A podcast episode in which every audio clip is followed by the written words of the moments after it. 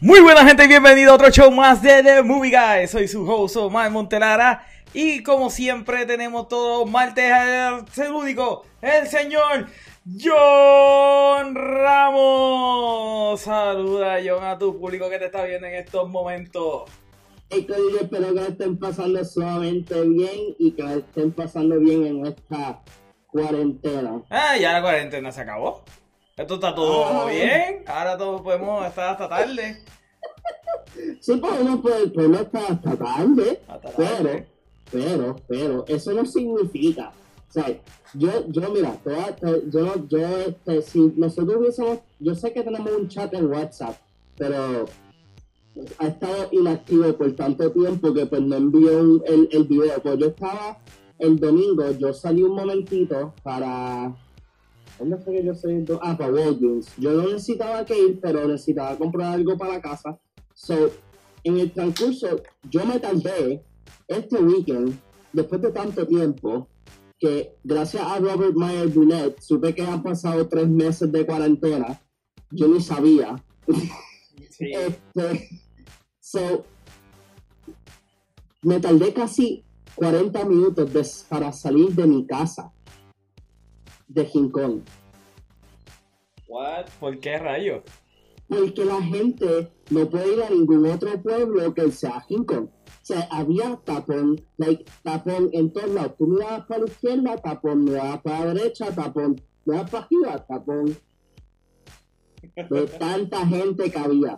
Después yo grabo un video porque Caplash, este, todos los, los chinchotitos que hay en las curvas de Miasco, llenos de gente. Y yo vine a empezar el video con que, pues mira, ahí está la incubadora del COVID-19. Mira la gente sin mascarilla y algunos con mascarilla. Bienvenido a Raccoon City. Pero con ese acento de español, así mismo lo hice. no. No, es que realmente. Y, la gente está guiando mal. Está guiando malísimo por todos lados. Es como que gente se le olvidó conducir. I mean, Sí, ahora podemos salir de las casas, pero bueno, están haciendo unas averías por todos lados, es una cosa horrible. Ah, y, me molesto porque ya yo estaba acostumbrado a salir de mi casa para ir al trabajo como que con 15 minutos de antelación y ya no puedo, ya tengo que salir otra vez con media hora o un poquito más para poder llegar al trabajo. Y yo vivo cerca del trabajo. Pero, sí, eso es verdad. Anyway, la cosa es que esta semana eh, fue como que media weird, John, porque todo, volvimos otra vez como que a los rumores, pero a la misma vez también ha salido muchas noticias, pero quien ha botado la bola en las noticias ha sido Warner Brothers. Oh, duro. Warner Brothers lo único que ha hecho es hacer headline esta semana. Eh, déjame ver porque casi todas las noticias son de Warner Brothers. Vamos a ver con qué yo voy a empezar hoy. Bueno, vamos a empezar con la menos, la menos interesante. Y digo que es lo menos interesante porque todo el mundo está hablando de esto. Y a mí no me sorprendió porque sencillamente la imagen se ve. Está, tiene un montón de filtros. Es así de chiquita, es un póster así de grande. Y todo el mundo está loco con eso y no entiendo por qué. Pero nada, eh, básicamente salieron las primeras imágenes de Kristen Wiig como eh, Cheetah en Wonder Woman 84, 84. Sí. Ah, Tú viste la, el, el póster, ¿verdad? Sí, yo vi el póster. El póster es ridículo. Yo no sé por qué la gente está tan emocionada. Porque es, una televisión dentro del póster que tiene un filtro. no tiene los colores adecuados. Plus tiene el logo de Wonder Woman en neón encima. Así que tiene otro filtro más de colores. Y todo el mundo, oh my god, mira cómo se ve. Well, I guess se ve cool. Maybe. I don't know. Yo, entender, yo hubiese entendido más si hubiese sido like una foto o que fuese sido like una, un poster de, de, ella como chita. Pero that's not gonna happen porque hay que hay que mantener like, el, el suspense y más que otra vez nuevamente atrasaron Wonder Woman again. Ahora Wonder Woman yo creo que va a estar, este, tiene un October release. O sea, es como que, eh, no sé, o sea, Tenant, también para añadirle a, los no interesantes, Tenant, eh, yo, yo no me acuerdo cómo es que se llama la que va a salir en julio, a principios de julio, también todas sus películas de Warner Brothers. Para decirte, la de Godzilla y King Kong no va a salir hasta, hasta verano, hasta el verano 2021. Bueno, bueno, espérate, espérate, espérate. Pero más vale que la razón por la, ¿verdad? es por el COVID que la atrasaron. Pero ya tú sabes que yo la habían atrasado porque querían tuiquear la película para hacer algo mejor después de la desastrosa. Porque mira que esa película es horrible. Godzilla King of Monsters. Ellos decidieron que iban a coger y le iban a dar un poquito más de cariño a la, a la película de Godzilla vs. Kong. Pero yo espero que realmente cojan ese CGI, lo metan sumamente hyper y no tenga escenas de Godzilla peleando de, noche, mano. Ya yo estoy cansado de, la, de Godzilla que no se ve. Y en Godzilla vs. Kong es donde mejor se ve ahí, entre comillas. Pero a mí realmente Godzilla vs. Kong. Digo, pero Godzilla aquí no Monster a mí no me sorprendió para nada. Yo no, sé por qué a la gente le gustó tanto.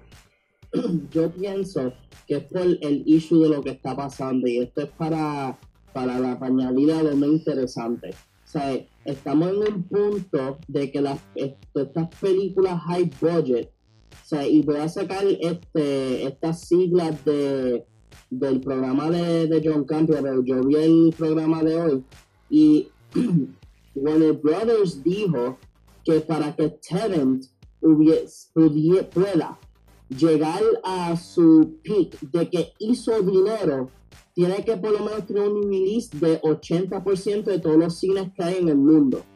Ahora. Ah, no, eso sí yo lo vi. Eso yo lo vi. Eso pues, está fuerte. Eh, exacto. Ahora está el problema donde sí, muchos cines y muchas compañías de cine han dicho que van a abrir puertas. Pero, again, no importa que ellos abran puertas, la gente probablemente no va a ir al cine por miedo del, de, de la pandemia. O sea, yo ya yo dije que me voy a mandar a buscar un hazmat suit y me voy para el cine. Nadie me va a parar. Yo voy a ir al cine. O sea, yo, ya yo estoy convencido de que voy a ir al cine. Porque real, yo también. realmente, o sea, ¿verdad? No, gente, hay que cuidarse, ponte tu mascarillita, lávate las manos y esas cositas, pero también como que todo el mundo está bien friqueado con el COVID. Es como que gente solamente se muere un por ciento, un por ciento. Y, son casos extremos. Yo creo que la gente está como que bien histérica. Eh, mira, yo, yo no he cambiado muchos hábitos míos más allá de, de mi sanitizer y obviamente la mascarillita porque no me dejan entrar más a ningún lugar. Pero yo trabajo con público, full. Hey, yo no, estoy diciendo que, el COVID no existe, pero yo trabajo con público full. Y, ¿verdad? Hasta ahora yo no me, he enfermado. Así que yo, voy a ir al cine. Sí, tome precauciones. Mascarillita, lávate las manos y ya. Y estás relax. Eh, pero nada, vamos a ir con lo de, lo de Wonder Woman. Mira, a mí lo de Wonder Woman, realmente, esta película no me tiene pompeado tampoco ha salido nada wow de ella. Um, las, imágenes que yo he visto de Wonder Woman no me sorprenden. En lo más mínimo me sorprende. O sea, no ha habido nada en esta película que yo diga, diablo, estoy pumpeado para verla. Y, es completamente diferente a cuando salió la primera película en el 2017, que empezaron con los trailers y todas esas cosas. Y yo estaba in. Yo estaba sumamente in de que yo quería ver esa película. Um, yo no lo quiero, yo, I, don't wanna jinx it eh, de ninguna manera, pero no sé, no, no, me, no me llama la atención esta película.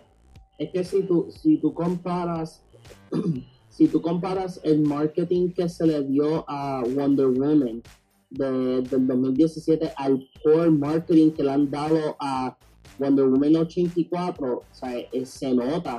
Y yo entiendo que no es porque no, la, no han querido dar marketing, pero es que estamos en una, estamos en una situación donde darle marketing a una película que va a salir en el cine, o sea, no es como, por ejemplo, que yo diga que eh, vamos por ejemplo Tenet, no es como yo decir Tenet tampoco, me, tampoco me ha pompeado de nada que he visto. Vaya, voy quiero saludar a Howard. Gente, Aquí pueden comentar y dejar los mensajes, nosotros paramos y contestamos mensajes.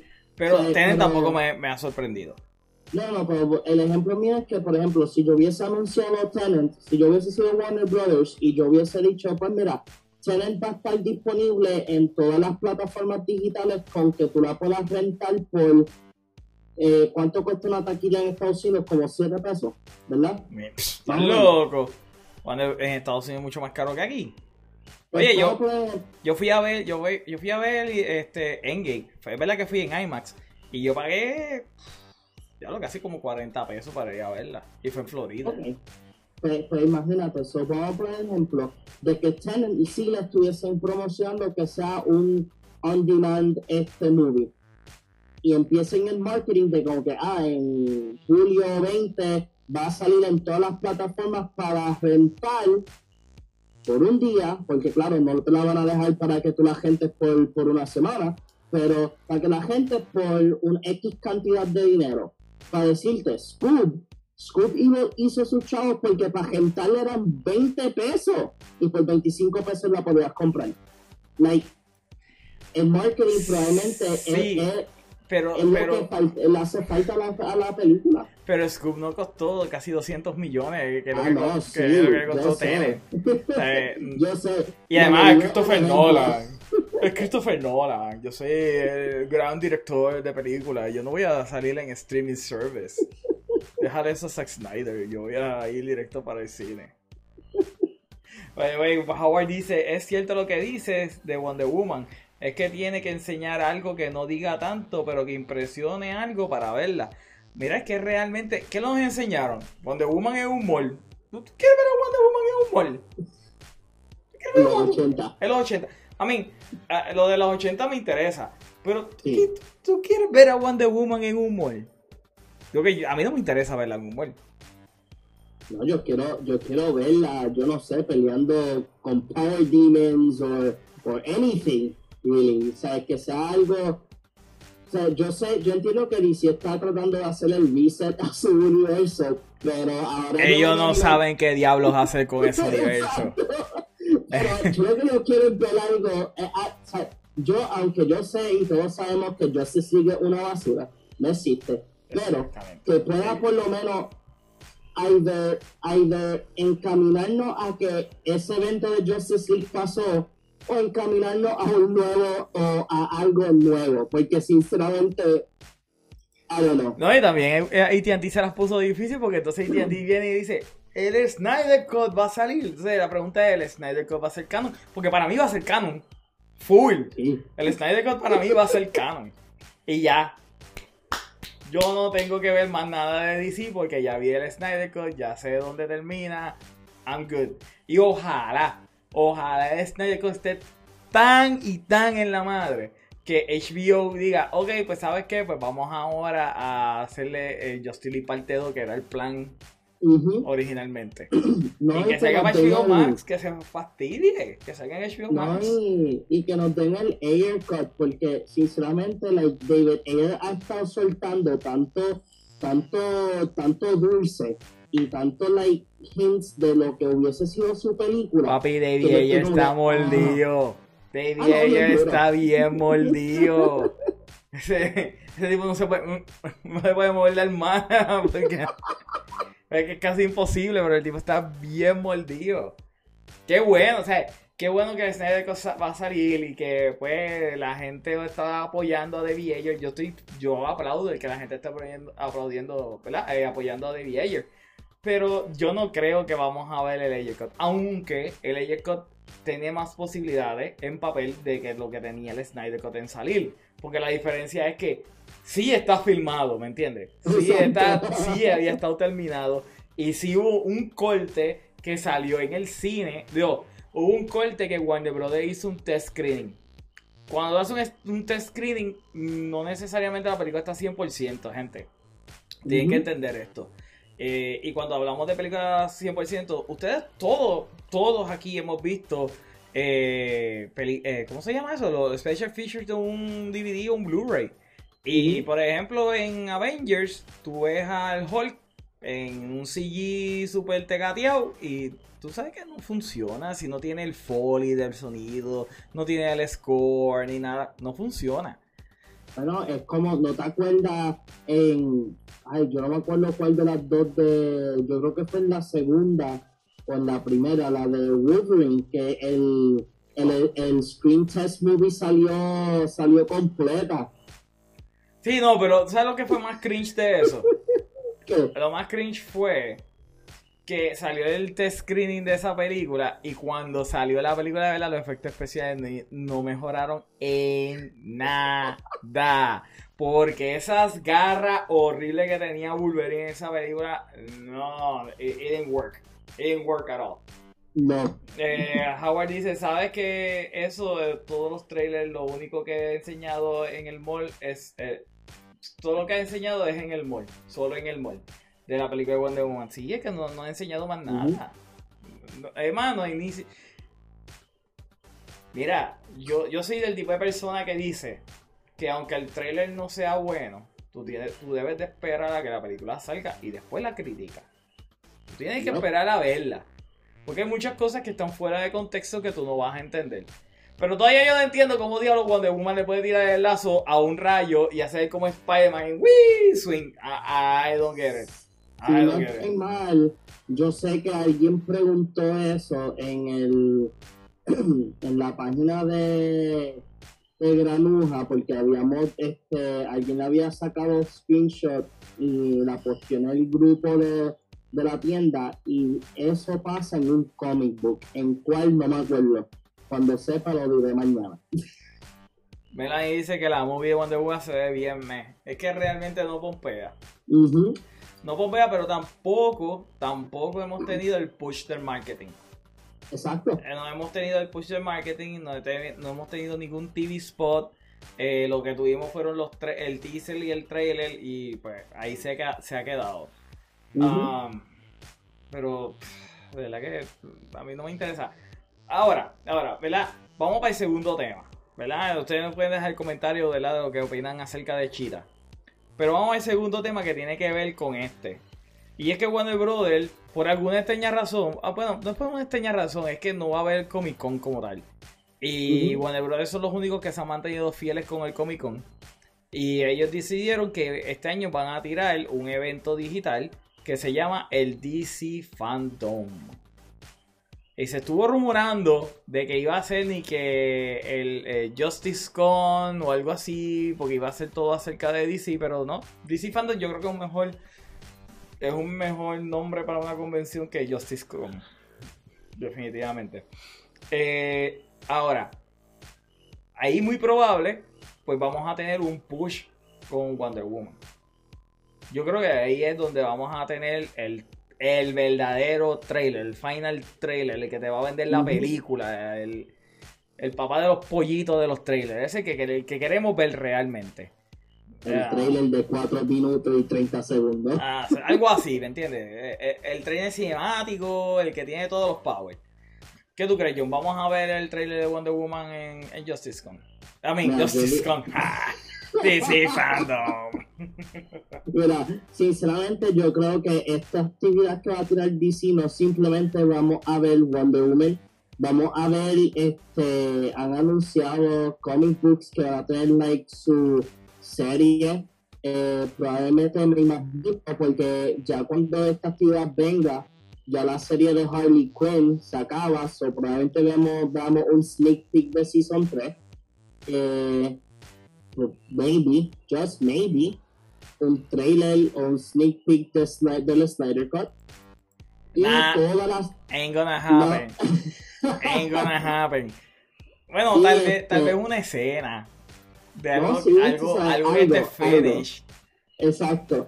Y probablemente también este, muchos trailers de futuras series que todavía no han sacado su próxima temporada o que vuelvan a volver porque este, yo he leído por ahí que supuestamente están tratando de arreglar el lío de lo de Swamp Thing para que Swamp Thing vuelva, que realidad sea, no sé, no sé, pero...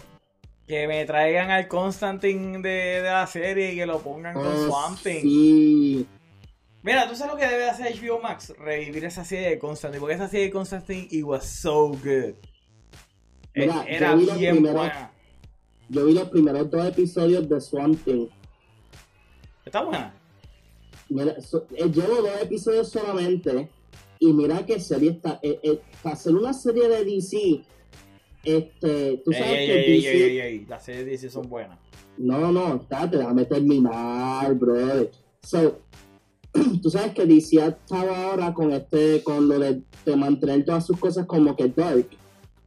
Holy cow. O sea, primer, primeros cinco minutos de, de Something y alguien muere.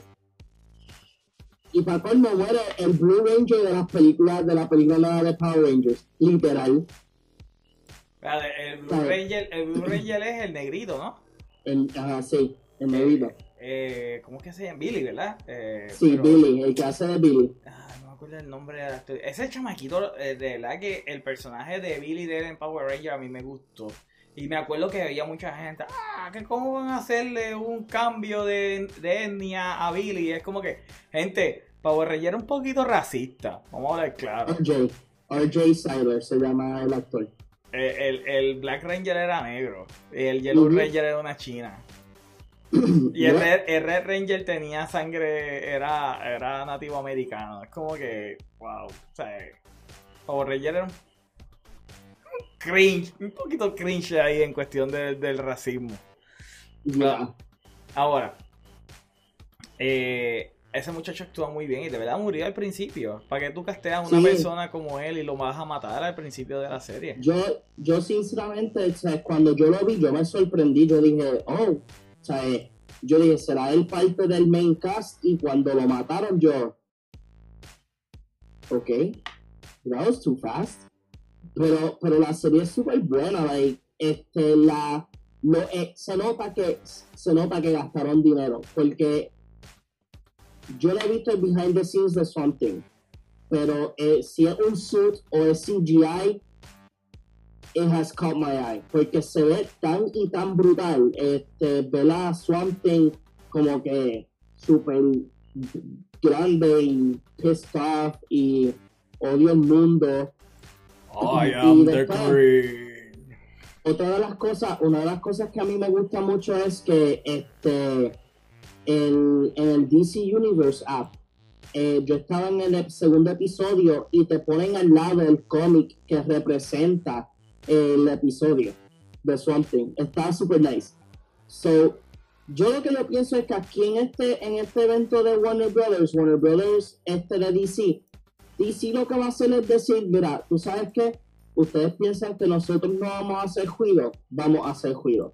O sea, porque ellos han estado con los delays y con las cosas, pero yo creo que la sección de, DC va a hacer ruido entre su serie y futuras películas que vayan a salir. Ahora, hay algo que se está debatiendo en las redes sociales y es que si, van a anunciar o no van a anunciar una nueva película de Henry Cavill como Superman, otro Man of Steel.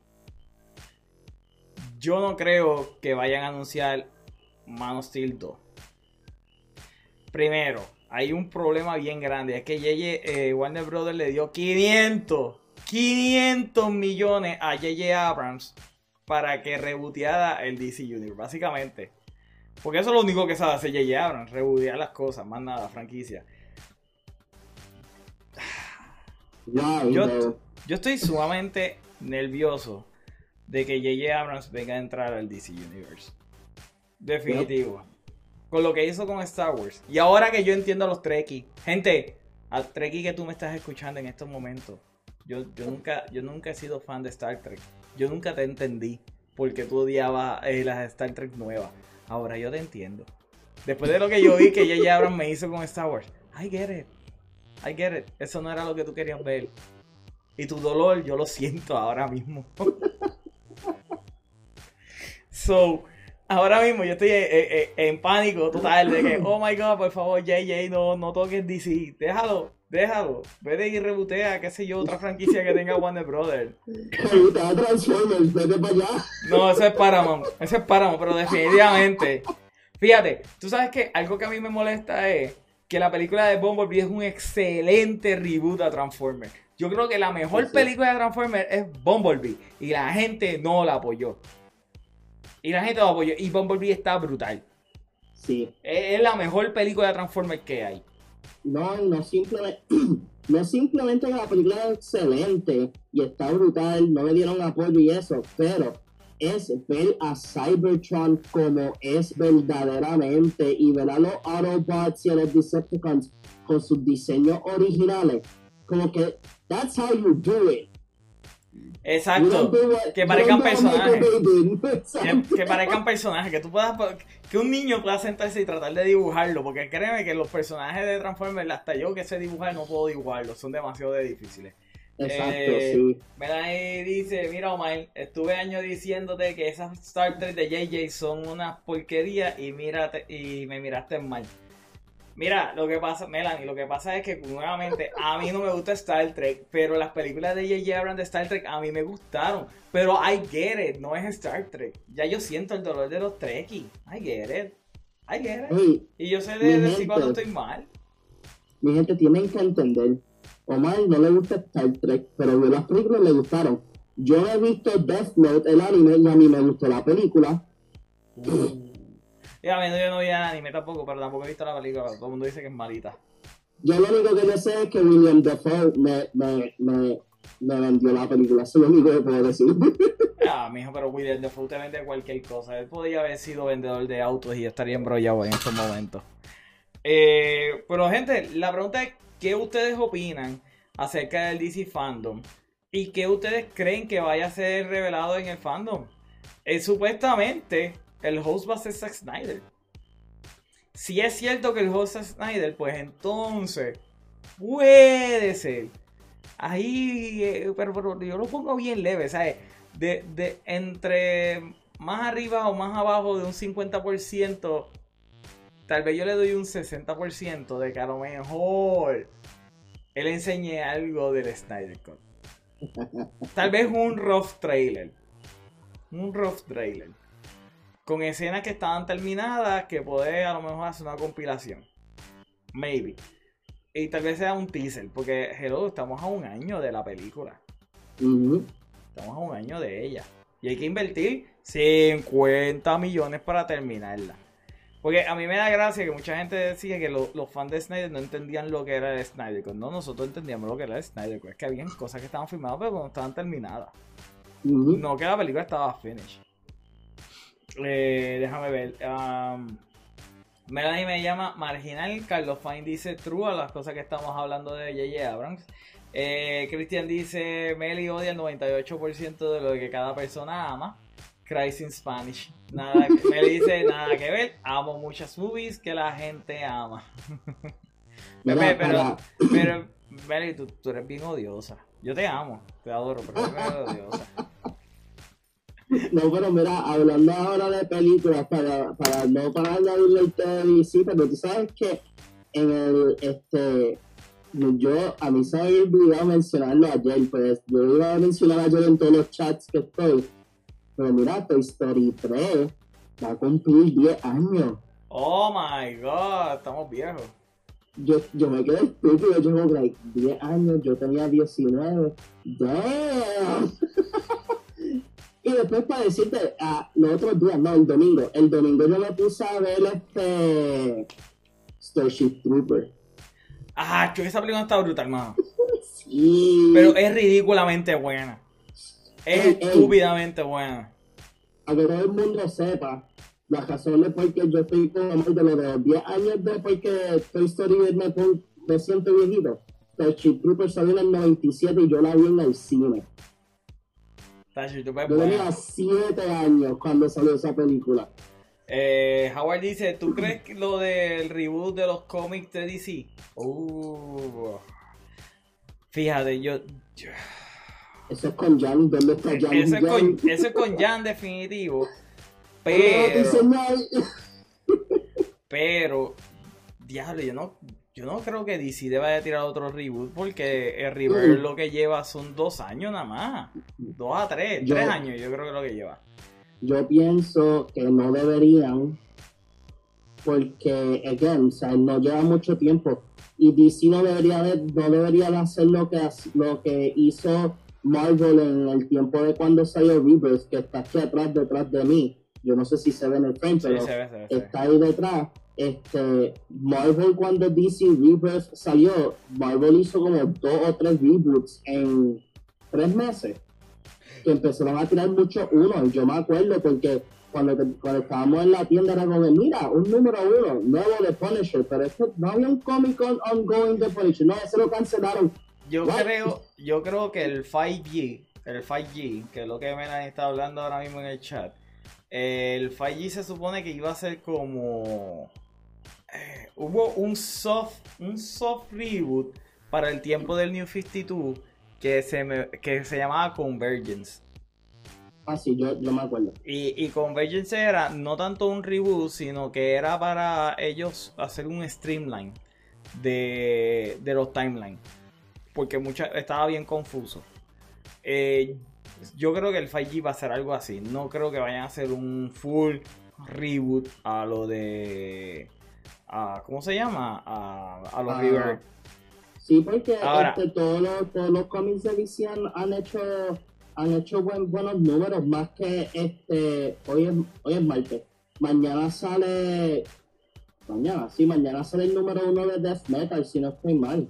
Lo que, lo que sí yo quisiera es, como Health Jones logró salvar este el New 52 con ese último issue de Doomsday Club, yo quisiera que ellos tiraran varios cómics de, de New 52 y, es bien confuso también porque eh, Rebirth, aunque cambió un montón de cosas, básicamente ellos siguen en la cronología de, de, de New 52. Lo único que fue que ese Superman murió. Y a mí me encantaba ese Superman. A mí me fascinaba el Superman de New 52. Porque el Batman sigue siendo el mismo Batman. Ellos no lo cambiaron. Anyway, pero gente, eh, dame, eh, yo creo que Marvel tiene que hacer un reboot de nuevo con cosas nuevas. Marvel, el problema con Marvel fue que para eso de los 2013 hasta el 2018 por ahí, Marvel estuvo haciendo un pandering bien fuerte a, a los Social Justice. Y antes que la gente empiece a gritar cáncer de movie guy, a lo que me refiero es que empezaron a cambiar personajes que ya estaban establecidos por, por eh, personas nuevas, ¿verdad? Este, como que Iron Man, el cómic se quedaba Iron Man, pero era Iron Heart. Y eso a muchos fans no les gustó. Y sé que en el 2019 ellos dieron para atrás bien full a eso. Ellos eliminaron muchos personajes que que era de, ese periodo de pandering. Se quedaron con los que funcionaron, como Girl, se quedaron con Miss Marvel, pero los otros le dieron picota. Que si ellos deben de hacer un reboot, Marvel ha hecho menos reboot que DC. No sé si ahora mismo deberían de hacer uno, pero yo creo que la mejor idea que Marvel podría hacer es que se tiraran otro Ultimate Universe. Y eso sería un buen revamp para ellos. Deben, de, empezar otra cosa nueva. Porque ahora mismo está un poquito confuso. Aunque están arreglando los X-Men y están arreglando Fantastic Four. Está un poquito confuso eh, el, estado ahora mismo de, Marvel en los cómics. Pero nada, gente, nos dejan saber en los comentarios qué opinan al respecto. Vamos a seguir con Warner Brothers porque eso es lo único que hay de, noticias. Warner Brothers ha estado dando paleta hoy eh, esta semana. Esta noticia tiene que ver más con el tema tuyo, John. Y te voy a decir la verdad. A mí, a mí no me gusta eh, la idea de ATT querer vender la división de Warner Bros. de videojuegos. Primero porque yo sé que, ah, oye, hacer videojuegos es súper caro. La gente, la gente, mucha gente no sabe cuánto cuesta un videojuego. O sea, un videojuego puede salir de 250 millones en adelante. Específicamente algo tan exagerado como los de Rockstar. Por eso es que Rockstar se tarda tanto en hacer los videojuegos de ellos. Eh, a mí no me gusta la idea. Yo no quisiera ver este NetherRealm estando con Activision o algo así. Primero, por favor, no se lo vendan a Activision. Activision es, Mordor. Eso, eso es lo más malo que hay en los videojuegos ahora mismo. EA también. Eh, yo prefiero que Bethesda los compre. Aunque Bethesda está haciendo unas cosas media anormales. Pero yo prefiero que Bethesda lo compre antes que se lo den a Activision o a. Este, ¿Cómo se llama? EA. ¿Qué tú opinas, John? Acerca de que ATT vaya a vender la división de videojuegos. Yo por lo menos estoy contigo, yo pienso que no deberían de venderlo y es verdad, o sea, hacer un videojuego no es nada de barato. O sea, son pocos los juegos que tú puedas decir, pero que, por ejemplo, eh, Hellblade Senua's Sacrifice se hizo con 40 mil dólares, pero eran con 25 developers que estaban ahí día y noche dándole porque ellos tenían fe de que su juego iba a hacer un cambio en la industria. Lo hizo. Ahora, volviendo a lo de, lo de ATT tomando esta decisión. Esta decisión está solamente mala porque Warner Brothers Games o Game Interactive tiene demasiadas propiedades de DC que son grandes, especialmente su lo que es Batman y lo que es Lego, porque este los juegos estos dos estos dos formatos de juego como Batman Arkham y Lego los juegos de DC de Lego son juegos que son bien grandes y bien populares. Eh, eh, esa es otra cosa, venden. ellos no tienen flops. Eh, realmente ellos no tienen flops. O sea, ¿cuál, es, ¿cuál es el raciocinio de que ellos lo vayan a vender? Yo, yo verdaderamente no entiendo por qué lo vayan a vender. Probablemente sea una, una yo sé que ATT muchos años atrás quería hacer un game studio y flopió probablemente ellos tengan ese miedo nuevamente. Eh, yo pienso que ellos no deberían de venderlo y si se lo van a vender, que sea a una compañía grande. Ahora, estrategia bien, bien positiva y esto va a ser bien biased de mi parte, pero yo lo digo por la perspectiva de por lo que dijo el CEO de, de Sony, Ryan. O sea, si ellos quieren venderle su estudio, que se lo vendan a Sony.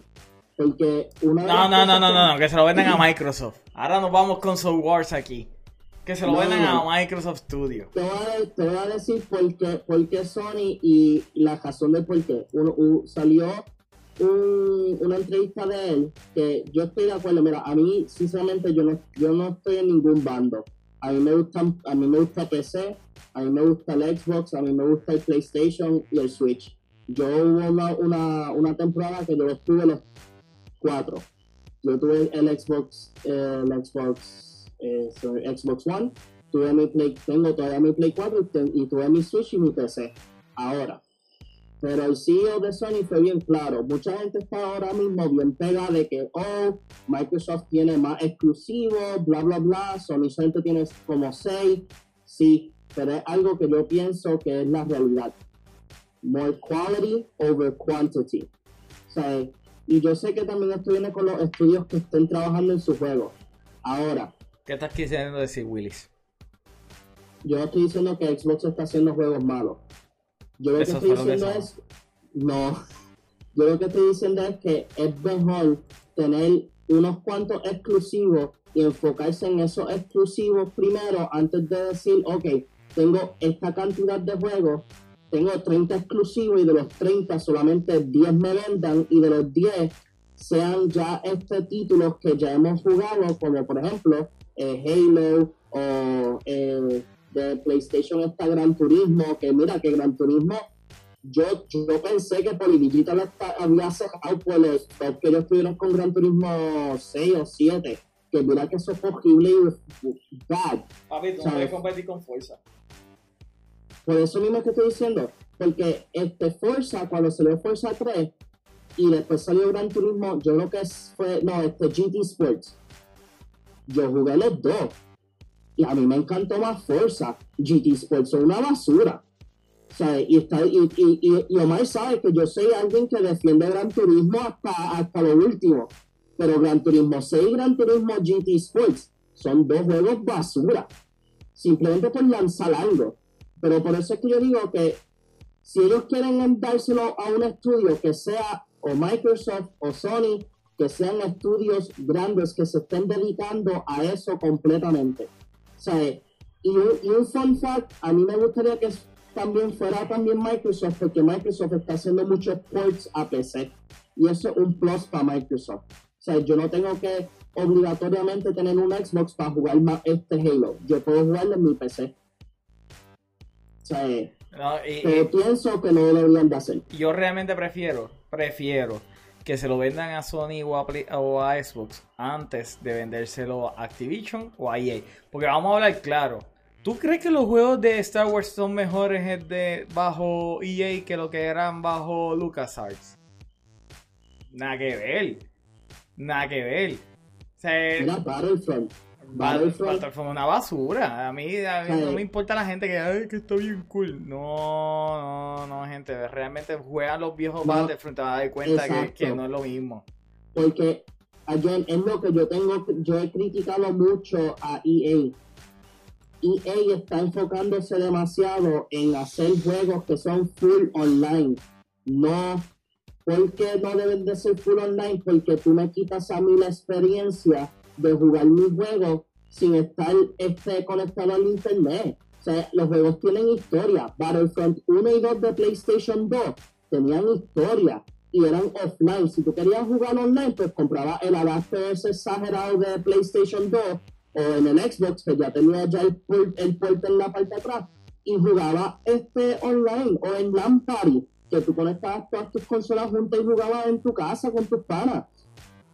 Ahora, Yo, yo extraño los Lampari. Los Lampari eran mucho más fun que jugar online. Y, Mucho más fun. ¿sabes? Y después tú, tú, tú le quitas la Estamos experiencia. Viejos Sí, definitivamente. ¿sabes? Tú le quitas la experiencia a que yo como jugador esté siempre conectado, siempre el juego, a que yo tenga una experiencia one on one con la historia del juego. O sea, ya eso como que se está poco a poco yendo y me molesta. Porque, por ejemplo, Need for Speed Heat es bueno. Es como un reboot de Need for, es un reboot de una combinación de Underground 2 y Most Wanted. Tiene una buena historia, pero ¿qué pasa? Tengo que estar online. Y si no estoy online, no puedo accesar a mi file de la nube. Que eso, eso quita el fun. Sea, yo prefiero, yo prefiero que este, si cliente va a tomar esta, este camino, que sea o a Microsoft o a Sony. Más nadie, por favor. Yo estoy contigo. Yo estoy contigo que se lo deben de vender a, estudios que estén enfocados en hacer la experiencia completa de un videojuego. EA y Activision son el diablo. no deben de vendérselo a ellos dos. Nuevamente, Bethesda puede ser pero yo no creo que Bethesda tenga el dinero para comprar los IP de, Warner Brothers. Es que, el problema, el problema de lo que es Bethesda y Rockstar son dos compañías que ellos invierten en sus juegos mucho, like, mucho. O bueno, espérate, espérate, espérate, espérate, espérate. Bethesda invertía, invertía antes, porque mira lo que ha hecho con Fallout. Yo no quería tocar ese tema. Fallout 76 es, una. Es un. Es literalmente Fallout 4. Ellos cogieron el mismo engine, todo. Aquí. Para, para dejar esto como último, como último para no seguir el tema con lo de gaming. Rockstar no anunció un Grand Theft Auto nuevo. Ellos anunciaron un port nuevo para PlayStation 5. De online y de Grand Theft Auto 5 Mucha gente se molestó por eso. Y ellos sí anunciaron que iba a haber una, uno nuevo, pero tienen que entender, gamers, de este Rockstar gasta millones en hacer una ciudad en su juego de GTA. Tienen que entender eso. Ese open world no cuesta 10 pesos. Cuesta y la, y la cosa es que si fuese una ciudad, pero es un estado completo, porque tiene la ciudad, más tienes el desierto, más tienes el mar y todo lo demás.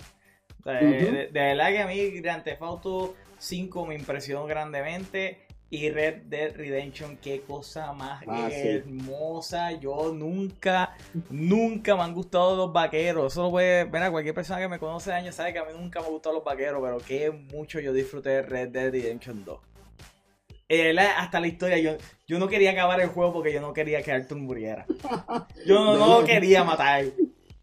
Bueno, para decirte, yo tengo algunos juegos este, al son de hoy, y Omar lo sabe porque este, el tiempo, yo lo, yo lo he repetido tantas veces, Metal Gear Solid 5, yo no lo he jugado, yo no lo he pasado. Y eso ha salido muchos años atrás. Y yo no lo he tocado porque yo no quiero saber el final porque el último juego de Metal Gear que voy a tener. Anyway, gente, nos dejan saber en los comentarios qué opinan al respecto acerca de la venta, la posible venta de Warner Entertainment hacia eh, otra, ¿verdad? Otro estudio. Eh, mira, John, entre las cosas, ¿verdad? Que han salido de Warner, pues vamos a ir con Warner. Eh, salió que Zack Snyder, ¿verdad? Habló de que Dick Grayson, ¿verdad? Eh, confirmó que Dick Grayson era el Robin que habían matado en el universo del DCU. Pero también dijo que el Robin que él quería utilizar en este universo era Carrie Kelly. Y yo recuerdo que yo le decía a Melanie, Belly, el Robin va a ser Carrie Kelly. Porque literalmente yo pensaba que iba a ser la muchacha de... Oh my god, eh... Ah, Soccer Punch, que es la que sale en la versión extendida ah. de Batman vs Superman. Este, se me olvidó el nombre de la actriz. Y yo dije, esa, ella es la que va a ser Carrie Kelly. Y pues por mucho tiempo era como que no, porque mira, Jason Todd lo habían matado, bla, bla, bla. Y él había dicho ya hace un año que no era eh, Jason Todd, que era Dick Grayson. Pues ahora, pues ya está confirmado, es oficial, era Dick Grayson, pero ahora él dice que no tan solo eso, sino que él que realmente quería a Carrie Kelly como la versión de Robin. Y yo creo que hace mucho sentido. Primero que se basó demasiado en The Dark Knight Returns para Batman vs Superman. Específicamente en el look de Batman. Así que para mí era como que, ok, pues en este universo Dick Grayson murió. Ey, gente, antes que me empiecen a pelear, a mí, a, mí no me gusta la idea de que Dick esté muerto. Para nada. A mí me encanta Dick Grayson. Pero también me mató a Jimmy Olson. So, si yo tengo que sufrir, ustedes también deben de sufrir. Mira, este, ¿cuál es este, la de Soccer Punch? Baby Doll, la que tú dices. No, no, no, es, no, no es Baby Doll, es este, la hermana que muere. De pelo eh, cortito. Ah, espérate, espérate, La de pelo cortito.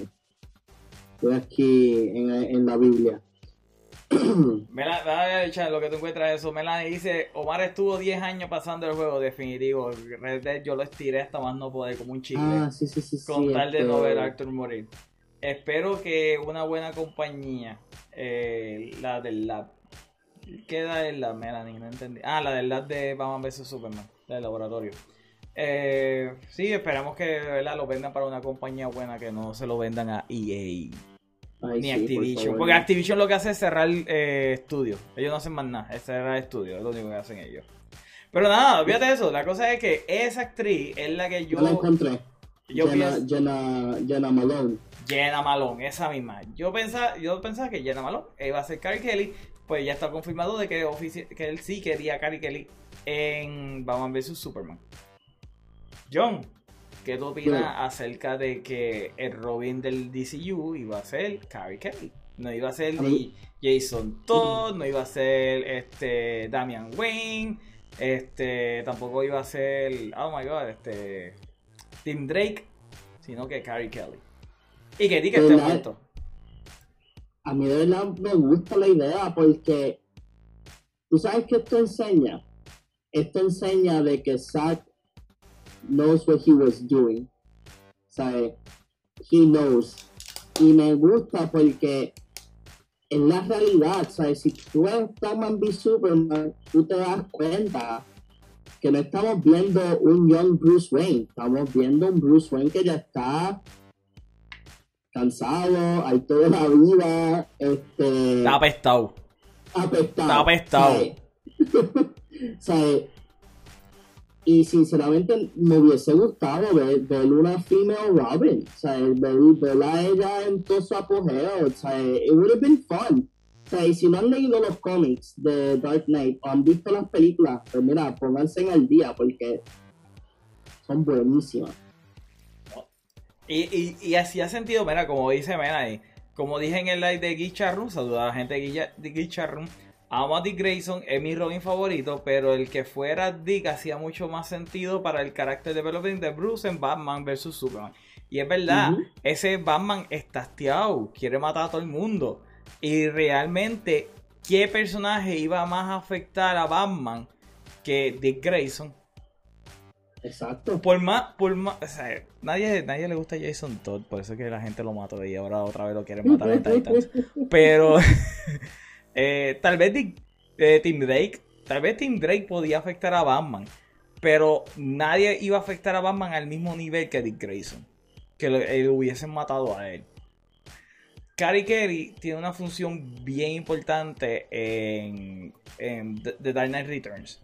Y es porque literalmente ella es la que vuelve a sacar al Batman héroe del Bruce que ya también está apestado, que literalmente ya no le importa nada y dice, mira, ¿sabes qué? Yo traté de, hacer, de salvar el mundo, pero el mundo no se quiere dejar salvar, así que allá ustedes por ahí, yo sigo con mi vida. El que haya utilizado, mira, Zack es bien fanático de Frank Miller. Su, su película, su primer blockbuster fue literalmente una adaptación de Frank Miller. 300, la tengo ahí al ladito. Eso era obvio, para mí era obvio que iba a ser Carrie Kelly, que no iba a ser ni Tim Drake, ni Jason Todd, ni nada por el estilo. Ahora, yo siempre he tenido problemas con tener el personaje de Robin en película. A mí no me gusta, a mí no me gusta mucho el personaje de Robin en película. Porque realmente cuál es la función de un psychic en una película.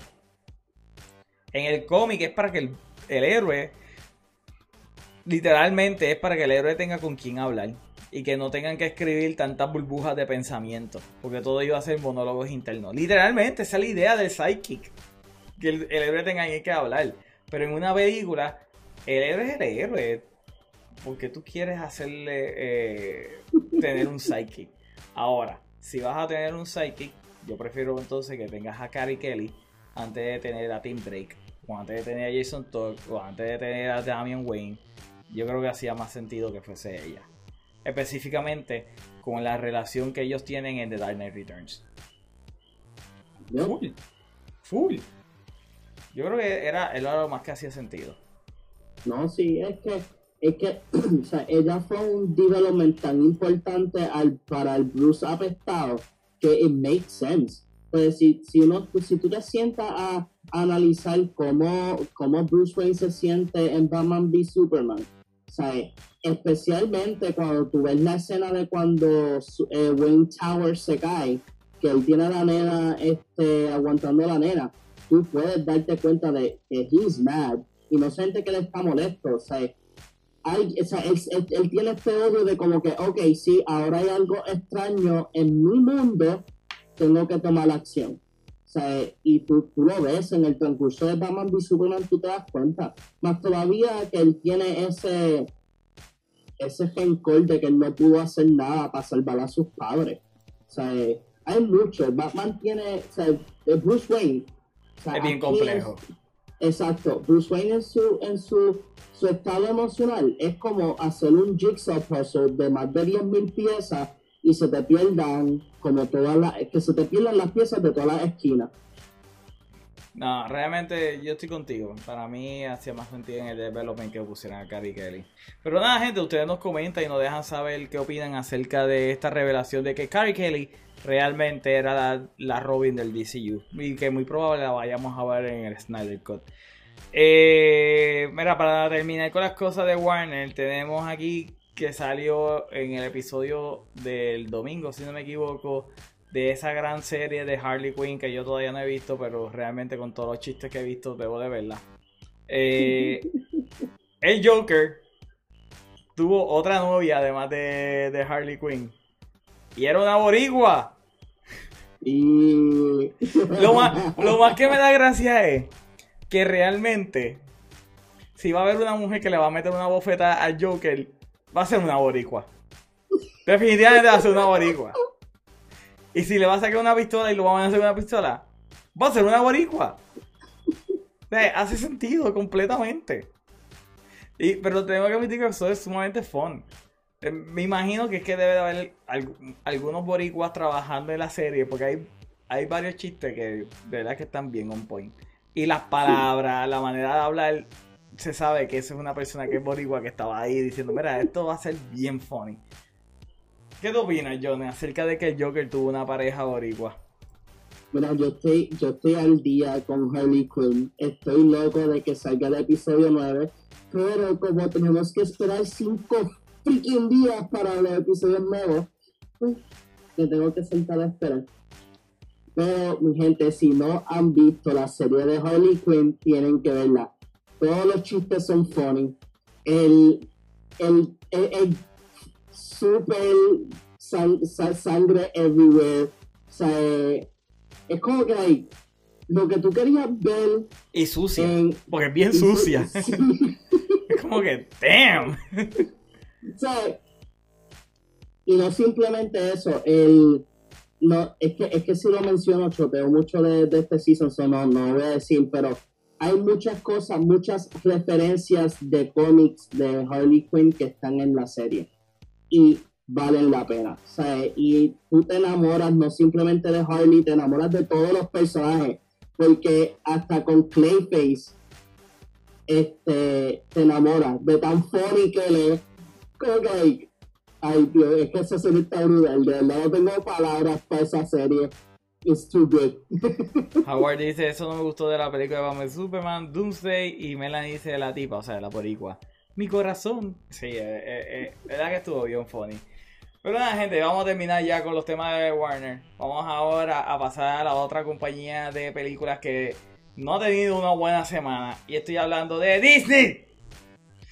John, Disney tiró su nueva película que iba a salir para el cine. Qué bueno que no salió para el cine.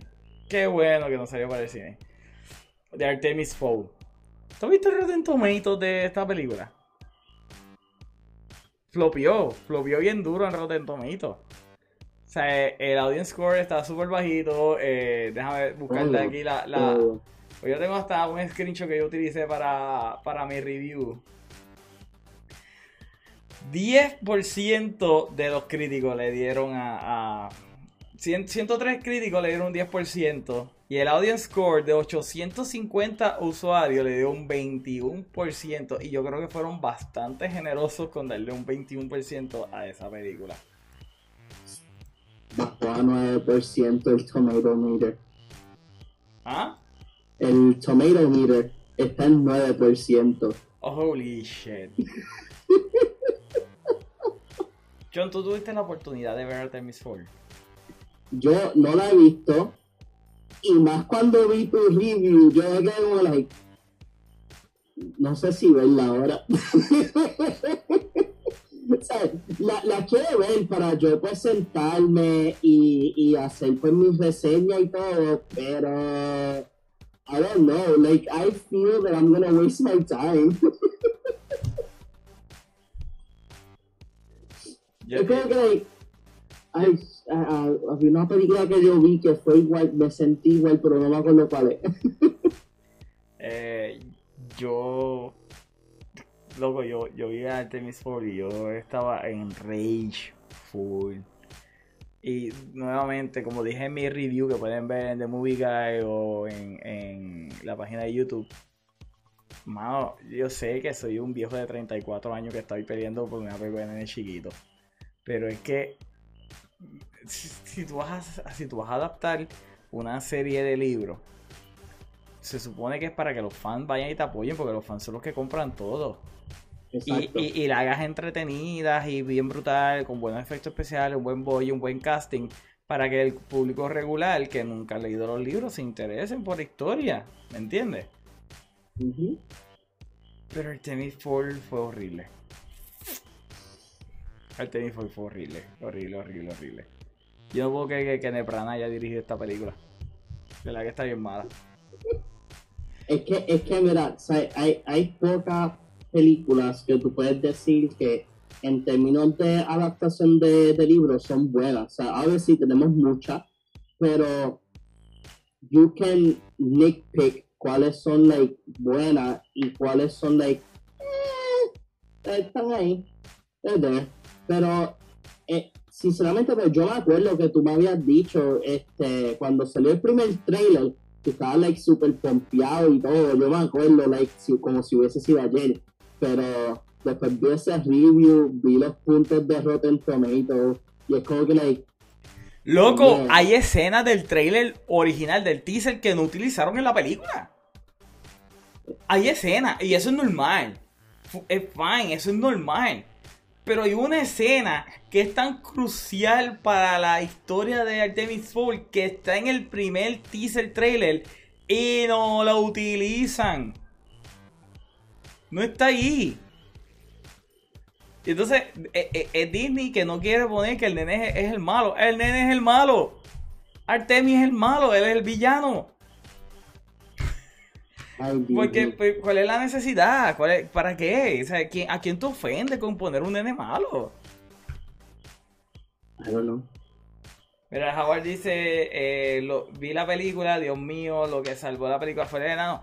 Definitivo. Y entonces me molesta porque él es ni que un enano gigante. Él no es un enano gigante en el libro, pero, ok, fuera de ese cambio, e, el actor hizo un excelente papel. Pero entonces tú no me vengas a decir a mí que tú no podías hacer el personaje enano. Oye, el, que hizo de Gimli no es un enano. El tipo mide 5'6 y pudieron hacer, ¿verdad? Con trucos de cámara, porque para eso, ¿verdad? Eh, eh, tiene un cinematógrafo con trucos de cámara. Ellos hicieron que se viera un enano.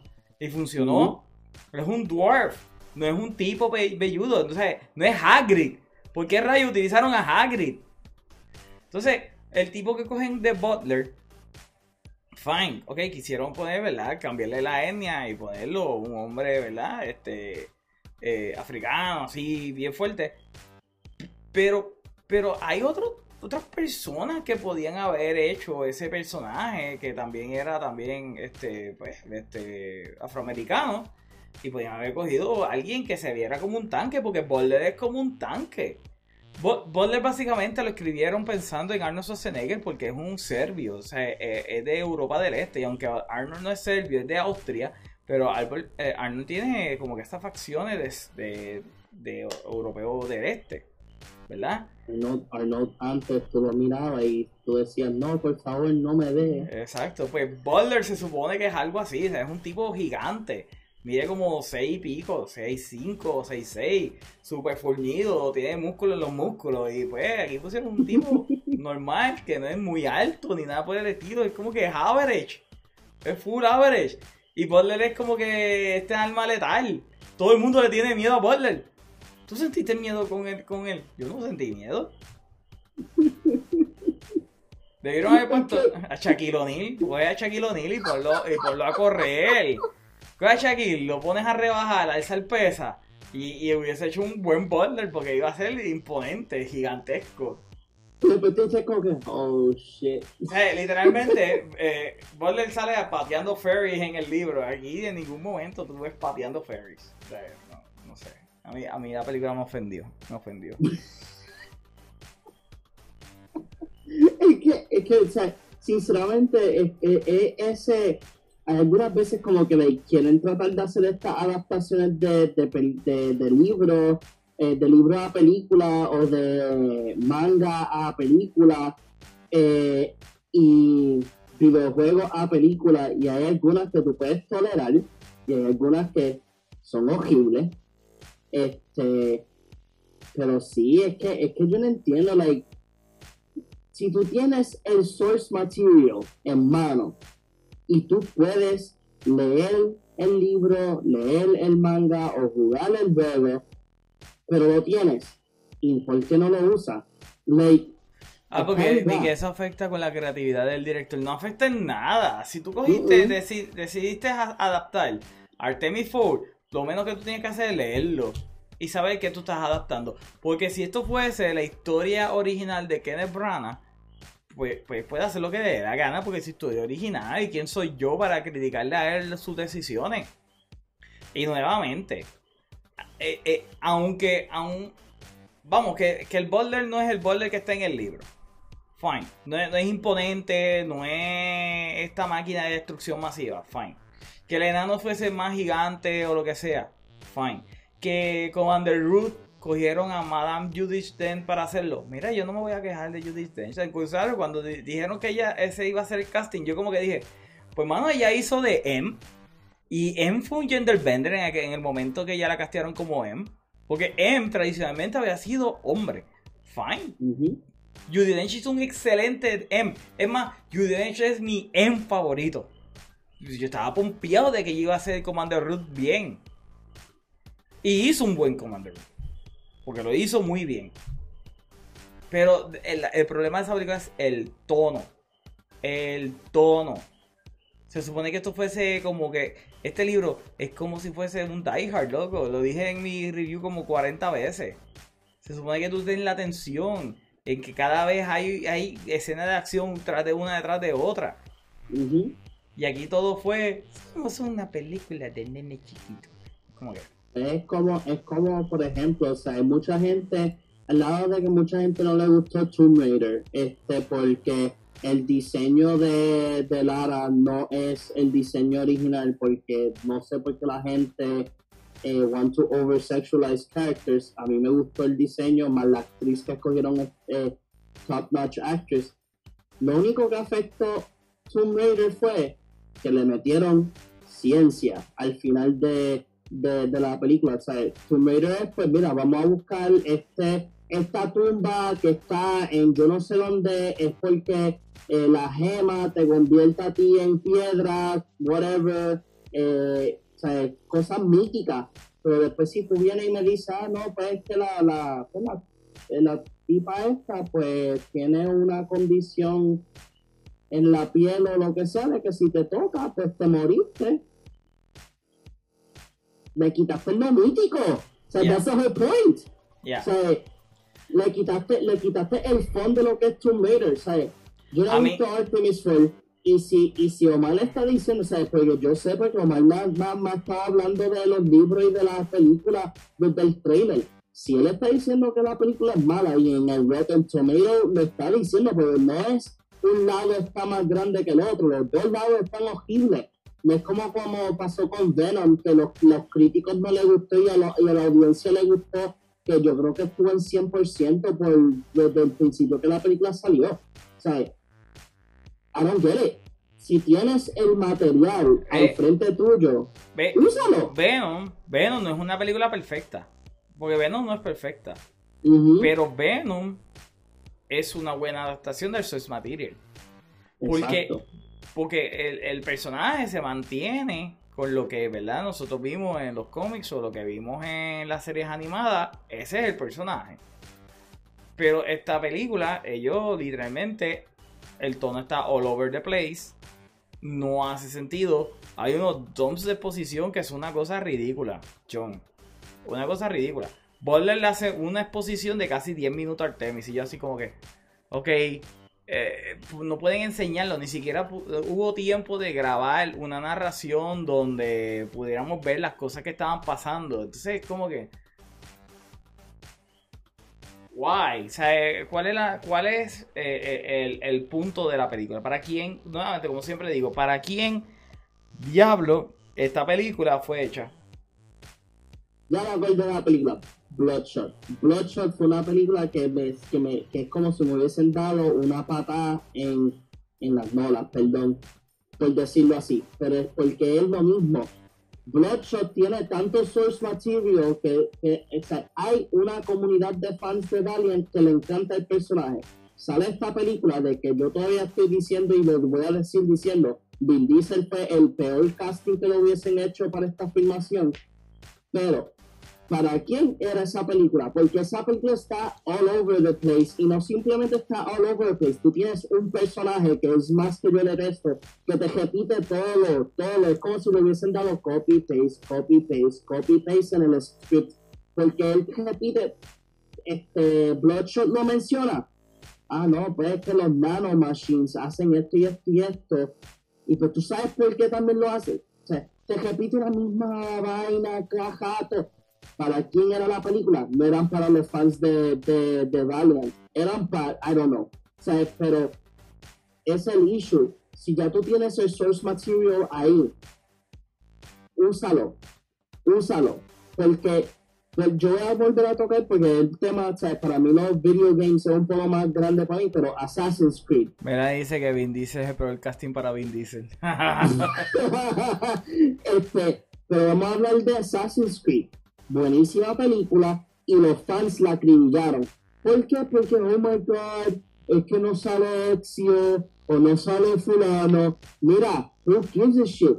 En realidad, la premisa de la película era que iban a, íbamos a tener un asesino en el tiempo de ahora. Yo no me acuerdo cuándo sale salió Assassin's Creed, pero cuando tú ves el final de la película. En 2016, el mismo año que salió Warcraft, porque esas eran las dos películas que iban a salvar las películas de videojuegos. No hablemos de Warcraft, por favor. Este, so, Assassin's Creed, tú ves el final y el final hace sentido. Tienes una banda de asesinos nuevos, pero en el mundo de ahora. O sea, el timeline está en now, no en el pasado, en el ahora. ¿Por qué no te gustó? Sea, siguió el mismo, siguió el mismo tono de, de los videojuegos. Sea, like, por eso es que yo digo que tú tienes fans que este, defienden sus su, su source materials for good. Todos los que han dicho que Artemis Fowl es una porquería es porque leyeron el libro, saben de qué están hablando y están defendiendo de que la película es una basura. Pero después tú tienes los otros fans que probablemente ese porcentaje que están como que, a mí me, me, gustó la película, yo no sé nada de eso, pero pues la película estuvo sumamente buena, cinco estrellas, yay. Stop doing that, please. It's not worth it.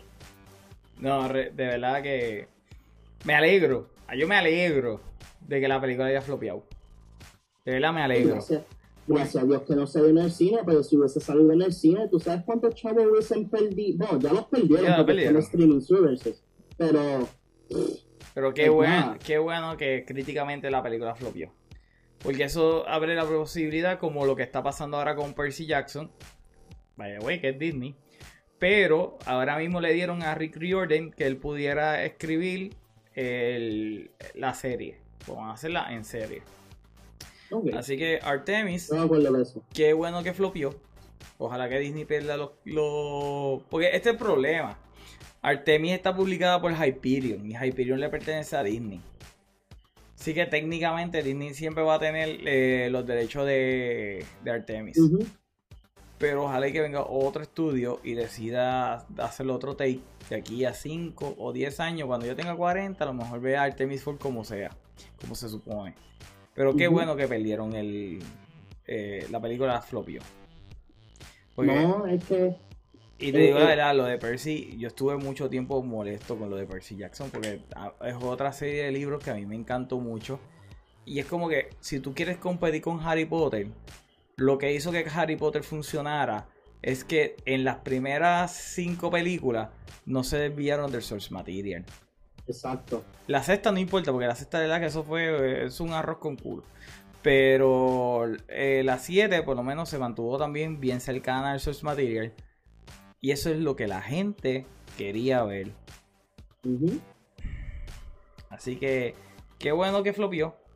Espero que Disney haya aprendido su lección acerca de eso y que en algún momento nos den Artemis como se supone. No, sí, es que. Because it's a shame. It's a shame. Y la película eh, por mucho tiempo estuvo como que, ah, a lo mejor la hacemos animada. Eh, a lo mejor, bueno, yo, yo estoy siguiendo nuevamente Artemis, yo estoy siguiéndolo de casi como 12 a. Yo diría que son 14 años porque yo la terminé, yo empecé a leerlo cuando terminé el Harry Potter y yo terminé de leer Harry Potter como cuando tenía 19 a 20 años por ahí. Así que llevo mucho tiempo siguiendo Artemis. Qué bueno que lo vio. Y que en Kofi en algún momento es mejor que la hagan animada. Yo prefiero que la hagan animada. De la. No, eh, eh, hay, hay, hay, hay algunas hay alguna, este, películas y. Este, ¿Cómo es que se.? Ah, no, no son películas, este hay unas propiedades que yo pienso que deberían de ser animadas solamente. O sea, y, y, que también volvemos, aunque sea animada, necesita alguien que detrás de, de, la historia, o sea, que tenga una buena historia, aunque again, el source material está ahí.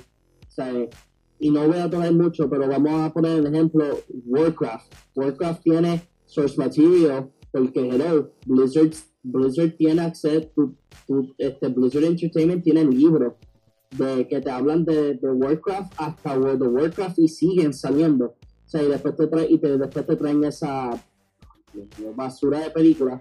Pero el problema con Warcraft, mira, este es el otro punto. El problema con Warcraft es que se, se fueron muy rígidos con el source material.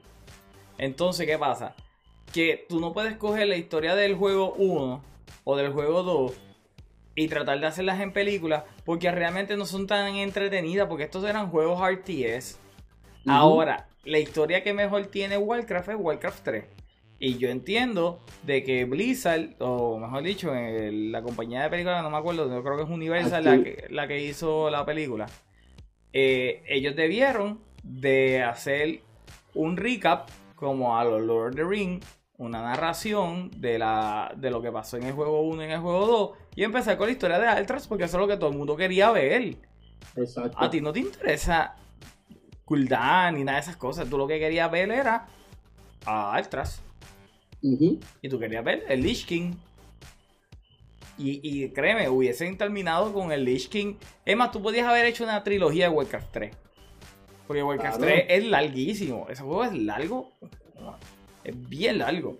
So que ellos podían haber hecho una trilogía de Warcraft. De Warcraft 3 nada más.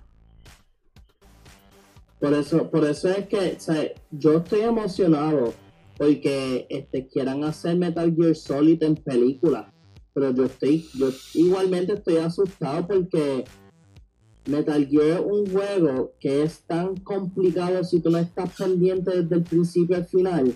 Y no simplemente pendiente del principio al final. O sea, todos los juegos de Metal Gear son freaking complicados porque Kojima, yo no sé, este hombre, eh, no sé qué, qué, qué, le pasa por la mente, pero él hace juegos buenísimos. Él no podía parar de escribir.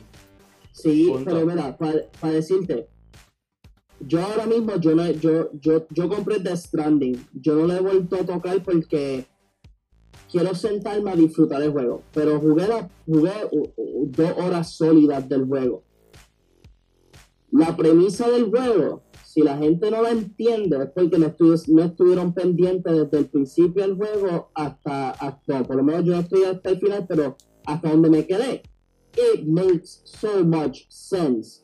Porque te está hablando de tantas cosas que han pasado ahora en términos de economía, este, guerra y etcétera.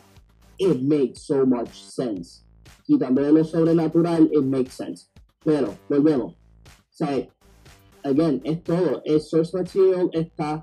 Lo único que falta es que esta gente que le entregan estas, estas propiedades sepan qué hacer con el source material. That's all.